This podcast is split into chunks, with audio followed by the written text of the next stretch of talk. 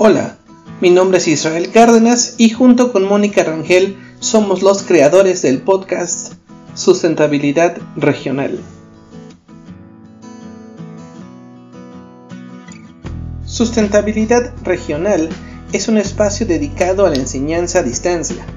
La biología, la ecología, sustentabilidad, educación ambiental, silvicultura, conocimiento tradicional son algunos de los temas que aquí encontrarás a través de charlas y entrevistas con expertos.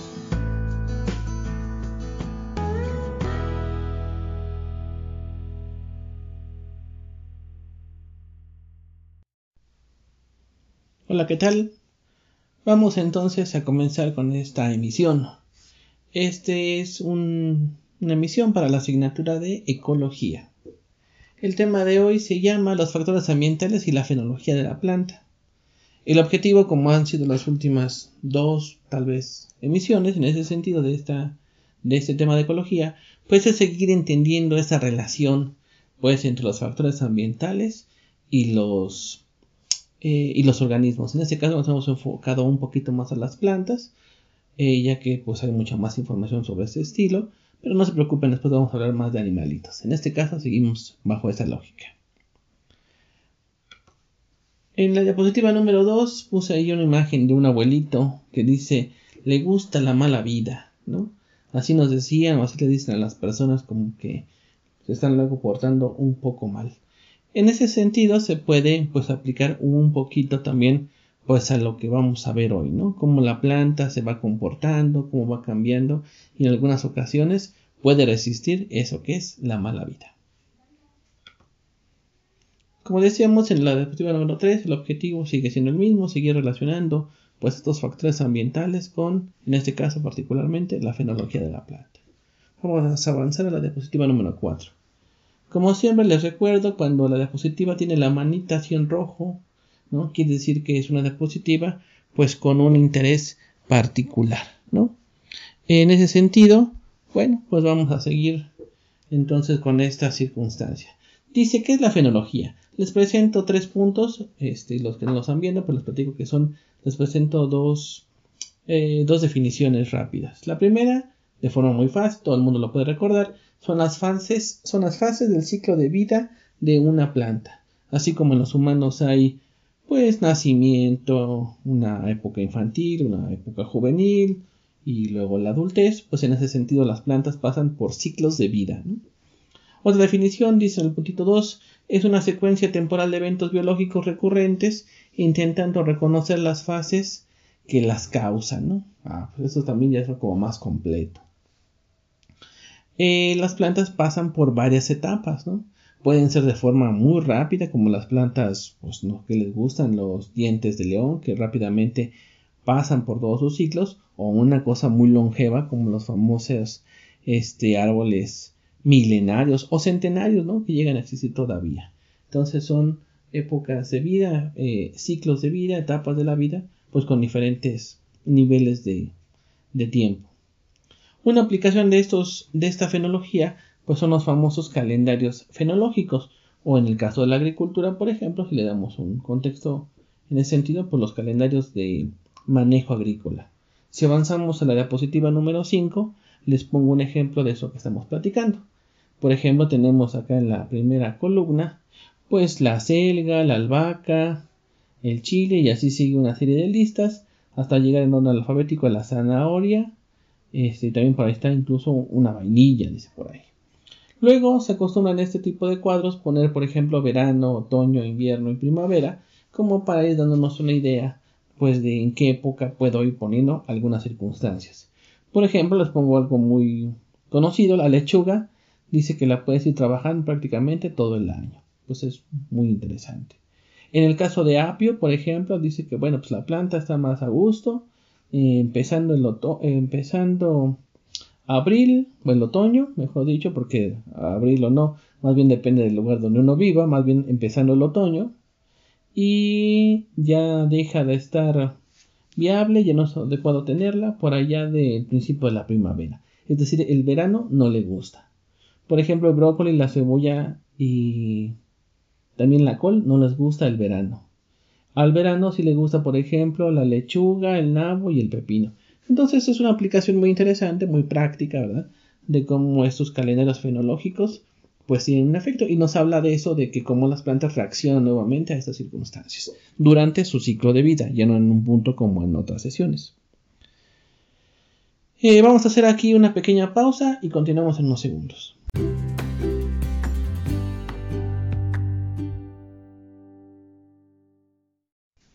Vamos a continuar después del corte en esta segunda circunstancia y tiene que ver con la germinación. Vamos a empezar a ver cuatro cositas rápidas, cuatro temas rapidísimos sobre la germinación, ya que es un evento de la planta donde se relacionan una serie de procesos muy interesantes.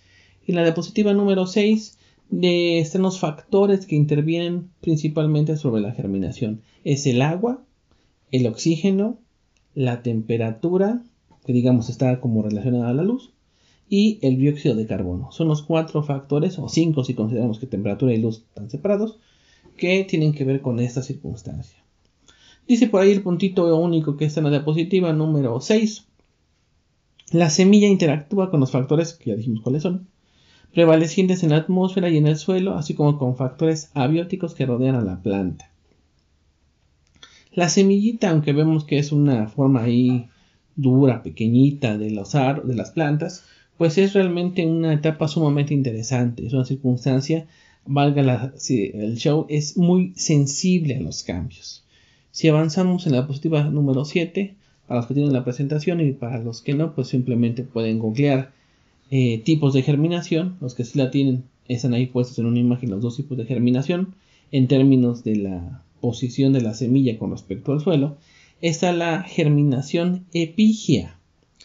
Epi significa encima o sobre de, ¿no? La luz, por ejemplo, puede ser sobre el objeto. En este caso, una germinación epigia significa que la semilla germina sobre el suelo. Entonces se ve ahí una imagen muy bonita, muy, muy padre del internet, como la semilla se desarrolla en ese sentido encima del suelo, ¿no? Y hay otro tipo de germinación en el caso que no requiere luz, que se llama hipogia. Hipo significa por debajo. Entonces vemos ahí en la bonita imagen como en tres, prácticamente en cuatro de las imágenes puestas, la semilla siempre está por dentro hasta que saca su primera hojita o radícula, como se le dice técnicamente. En la diapositiva número 8 está una circunstancia sobre una diapositiva de, sobre información sobre la germinación y vamos a, vamos a platicar sobre ella. Dice el primer punto, la germinación es un proceso que inicia con la, con la absorción de agua y culmina con la emergencia de la radícula. Ojo, emergencia no se refiere como que peligro, sino que emerge, que sale. Ya dijimos que la radícula es esa hojita inicial que sale de la semilla. Entonces, el primer punto que dispara la germinación es la absorción de agua. Entonces ahí luego, nos da una idea de cómo este factor influye sobre este show. La, punto número 2, la germinación de las semillas comprende tres etapas que vamos a ver en ese sentido. La número 1 es la fase de imbibición. Esta fase depende de las relaciones hídricas que se establecen entre la semilla y el suelo. Es decir, nuevamente decimos que el que más influye, el factor que más influye es el agua. Clásica pregunta de examen. ¿Cuál es el factor que más influye en la germinación? El agua.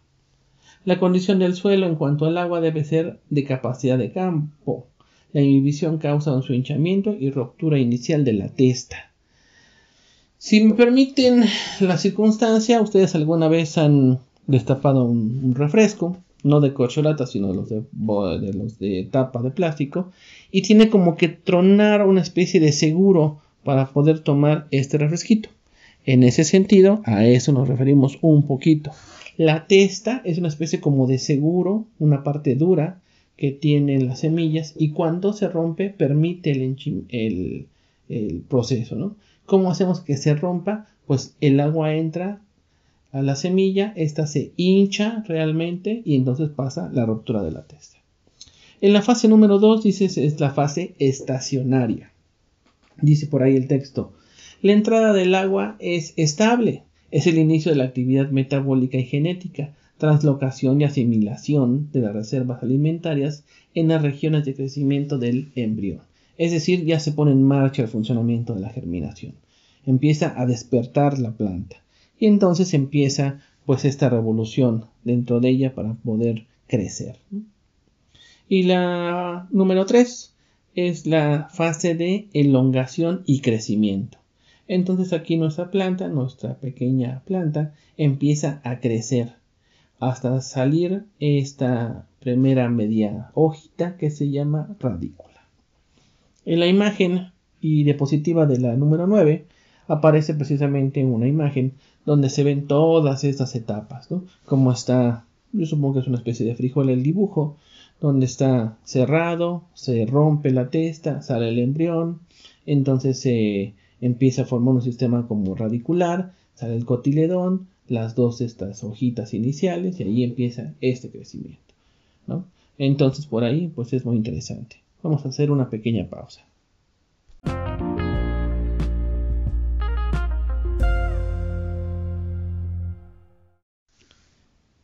Regresando de la pausa en este tercer capsulita de este episodio, vamos a hablar rápidamente sobre cuáles son las etapas de una planta. Una planta, como ya dijimos, pasa por etapas, como en el caso de los humanos, pues infantil, juvenil o adulto. En este caso pasan por las circunstancias que están presentes en la diapositiva número 10. Germinación, crecimiento de la planta, crecimiento vegetativo, adulto, floración, fructificación y dispersión. Son las etapas que pasan. Eh, cuando uno pone una plantita por ahí que tiene la ilusión de que crezca en su ambiente natural o en algún ambiente por fuera, ya en una maceta, eh, dice, ¿cuándo ya pegó mi planta? Es decir, ya tiene como éxito. Cuando ya floreó. Si la planta ya floreó, y quiere decir que ya, ya pasó la etapa más difícil. Justo ahí en el texto, se debe considerar que es la misma planta que responde al ambiente. Es obvio, pero sí vale la pena pensarlo, ¿no? Desde la pequeña semilla hasta el adulto mayor que ya logra su semilla y que ésta se disperse, es la misma planta. Parecería que se transforma, que se, que se, que se transforma, pues, ¿no? Dice, pero tiene requerimientos diferentes, de acuerdo a la temporalidad o relaciones simbióticas. Es decir, la plántula, ese individuo de apenas unos 15-20 centímetros, requiere ciertas cosas que posiblemente el adulto no. Y caso contrario, el adulto mientras florea, por ejemplo, requiere ciertos nutrientes que posiblemente no sean tan importantes en una etapa juvenil. Entonces, más o menos a eso se refiere esa idea. Y la última idea dice su gasto energético es diferente en cada etapa. Claro que sí. No es lo mismo la energía que requiere, sobre todo las plantas requieren mucha energía cuando florece y cuando está medio creciendo. Son los momentos, por ejemplo, para poner algún tipo de fertilización, ¿no? En ese sentido. Vamos a avanzar un poquito en la siguiente diapositiva, en la número 11. Cuatro puntitos sobre el mismo esquema, sobre las circunstancias de cómo las plantas van cambiando, van eh, teniendo sus ciclos de vida. Dice uno, las necesidades y efectos eh, varían dependiendo del ciclo de vida, ya lo platicamos. Por ejemplo, que les gustan las relaciones incluso simbióticas pueden cambiar hay plantas que en una primera etapa se unen con un hongo para poder crecer y lo pueden o no seguir teniendo a lo largo de su etapa de su vida. Punto 2. Las semillas son muy resistentes, incluso a condiciones de sequía o fuego. Entonces eso es más que cierto, pues. Las semillas, por ejemplo, se vuelven una especie de vehículo, una especie de, de nave que permite la circulación, el movimiento, pero aguantan de todo. Por ejemplo, las semillas que entran al tracto digestivo de muchos animalitos, pues soportan esos ácidos que los animalitos y los humanos, por supuesto, tenemos en nuestro estómago. Si se queda por ahí, una planta puede quedar latente, puede quedar en posibilidades durante mucho tiempo. 3. Los individuos adultos también aportan los eh, soportan estragos en el clima. Muchas veces hemos visto árboles que son cortados, que son prácticamente la mayor cantidad de sus ramas, les puede caer incluso caer un rayo y pueden seguir creciendo o vuelven a crecer, vuelven a, florear o vuelven a sacar al menos hojas. Entonces los individuos adultos son muy, muy soportan esa circunstancia, por eso el título que había puesto más atrás, de que soportan la mala vida, a eso me refería. En cambio, las plántulas, por ejemplo, desde el número punto 4, son las etapas más sensibles. Cuando el horticultor o el viverista de árboles está trabajando con las circunstancias, sabe que debe tener mucho cuidado con esta etapa cuando viene desde semilla porque son muy sensibles las plantas. Tal vez por eso ahora en los medios, por ejemplo, en, las, en la circunstancia comercial, cuando tú quieres tener plantas de flor o plantas de algunas frutas, de frutillas, por ejemplo, de arbustos, se ha hecho tan popular en vez de comprar obviamente semillas, más bien compras, compras eh, esquejes, que ya son pues este, plantulitas ya más, más crecidas. Entonces en ese sentido ya te aseguras pues que tenga una viabilidad mayor. ¿no? Por eso vemos luego en los anuncios, busco árboles de más de 60 centímetros de manzana. ¿no? Es decir, ya tienen una altura importante, ya pasaron esa etapa como más delicadita y entonces pues puedes tener eh, mayor posibilidad de que ese cultivar se dé. Dice el punto 5 y último de esa circunstancia, eh, requieren cierto tipo de adaptación las plántulas llamada aclimatización. Efectivamente, los que son viveristas, los que les gusta el trabajo de invernadero, saben que no una vez que germine mi semilla, las tengo cuidando, no las puedo llevar luego luego al campo porque lo más probable es que mueran. Requieren un tiempo de estarlas, por ejemplo, metiendo y sacando del invernadero bajo ciertas circunstancias para que se vayan adaptando a la vida fuera del invernadero. Finalmente, en la diapositiva número 12, puse ahí un esquemita rápido que quería platicarles, donde dos flechas se encuentran, una dice gasto de energía y la otra dice disponibilidad de recursos. Estos dos puntos siempre están ahí como, como peleando, como en contraste, ¿no? De, en esta idea de que hay mucha comida y no tengo hambre. Y cuando tengo hambre, ahora no hay que comer. Entonces, pues así es un poco en ese sentido. Hace unos meses vivimos un precio muy interesante, muy económico sobre las cuestiones de tener una gasolina, entre comillas, muy económica, pero no podíamos salir por estas circunstancias.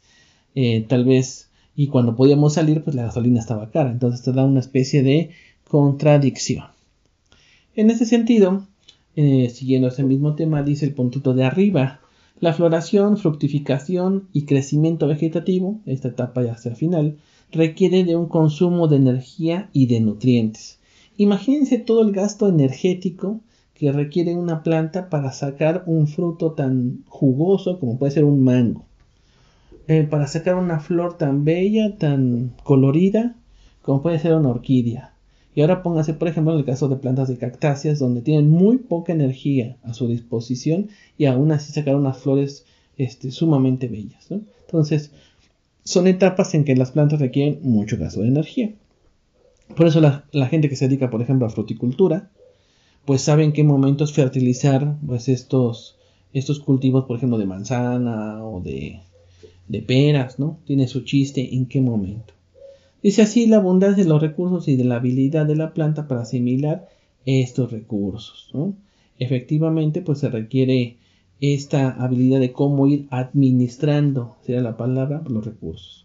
En el punto de abajo dice, la disponibilidad de los recursos podría influir en los patrones fenológicos dentro de las limitaciones morfológicas, fisiológicas, genéticas del individuo. ¿A qué se refiere esto? Pues como si la planta, como decíamos, puede administrar, decir, no, ¿sabes qué? Aunque son increíbles, pueden hacer, este año hubo pocos nutrientes, no voy a crecer. Este año prefiero crecer y no sacar frutos. No es que lo piensen conscientemente, pero son reacciones pues a estos factores. Entonces, bueno, pues eh, eso nos demuestra cómo las plantas pues tienen esta circunstancia. Básicamente con esto cerraríamos la unidad número 2 que tuvimos que ver con todos esos aspectos de cómo los organismos reaccionan a las condiciones del ambiente. Eh, para pasar después ya entonces a una ecología más que tiene que ver con la población. Entonces hasta aquí eh, vamos a dejar la emisión de este capítulo. Sustentabilidad Regional te agradece el escucharnos.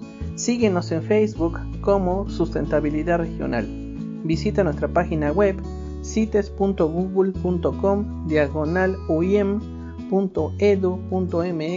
diagonal socioecosistemas. Y recuerda, para lograr la sustentabilidad es necesario recordar que los humanos somos parte del ecosistema. Hasta la próxima.